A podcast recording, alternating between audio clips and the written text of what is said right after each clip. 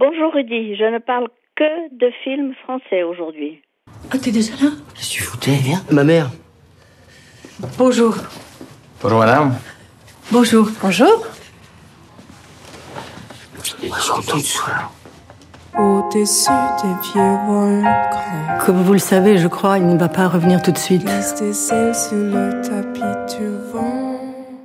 Dans le film De son vivant d'Emmanuel Berco, Benjamin, professeur de théâtre de 39 ans, apprend qu'il est atteint d'un cancer du pancréas de stade 4 et qu'aucune guérison n'est possible.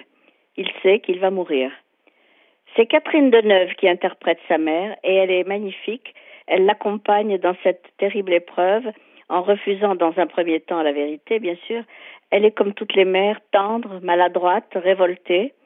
Et puis j'ai été très frappée par l'humanité souriante du médecin, qui est un cancérologue bien réel, Gabriel Sarah, dont l'équipe met Benjamin dans les meilleures conditions pour appréhender ces derniers mois. Et ce film sur la fin de vie m'a beaucoup touchée, car de son vivant traite ce sujet délicat et pénible avec beaucoup de tact et de sensibilité. Et Benoît Magimel est vraiment impressionnant de vérité.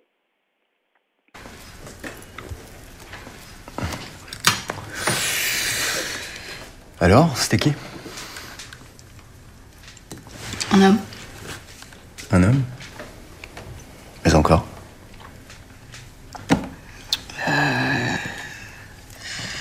Je l'ai rencontré dans une librairie, près du centre.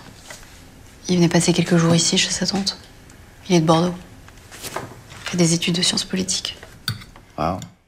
Audrey Diwan a obtenu le Lion d'Or à la Mostra de Venise pour l'événement, adaptation réaliste et poignante du roman autobiographique d'Annie Ernaux. Elle montre comment, en 1963, une jeune fille enceinte cherche désespérément à avorter afin de finir ses études et d'échapper au destin social d'une famille prolétaire. Son terrible chemin de croix, retracé avec un réalisme presque insoutenable, crée un suspense psychologique bouleversant. Le film nous fait revivre l'histoire d'une société qui condamnait le désir des femmes et le sexe en général. Certes, Simone Veil a changé tout cela, mais Audrey Diwan a déclaré quand elle a reçu son prix Malheureusement, quand vous travaillez sur l'avortement, vous êtes toujours dans l'actualité. C'est vrai. Et le succès du film montre qu'elle a eu raison.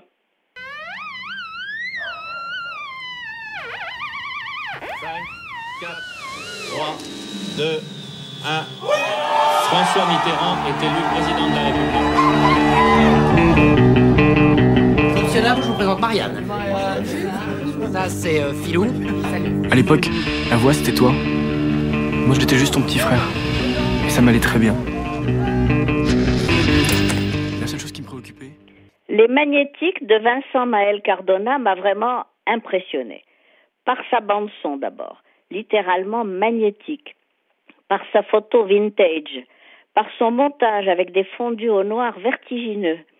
Il se passe au début des années 1980 dans un village français.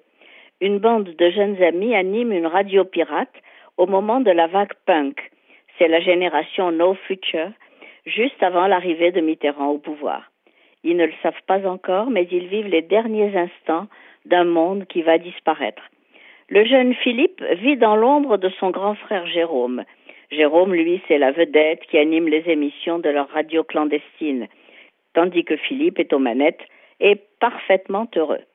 Les Magnétiques est un film sur la prise de parole. Il montre le cheminement de Philippe qui passe par la création sonore et la technique pour enfin réussir à s'emparer du micro, parler directement et prendre son destin en main. Ce film est un hommage au monde analogique et argentique, visuellement convoqué par le cinéaste, qui utilise cependant le support numérique pour adopter un regard contemporain sur ce monde lointain et fantasmé. Et cette approche, vintage, est plus poétique, fidèle à la perception de Philippe, magnifiquement interprétée par un jeune acteur à suivre, Timothée Robart. Allez voir Les Magnétiques, c'est un excellent film.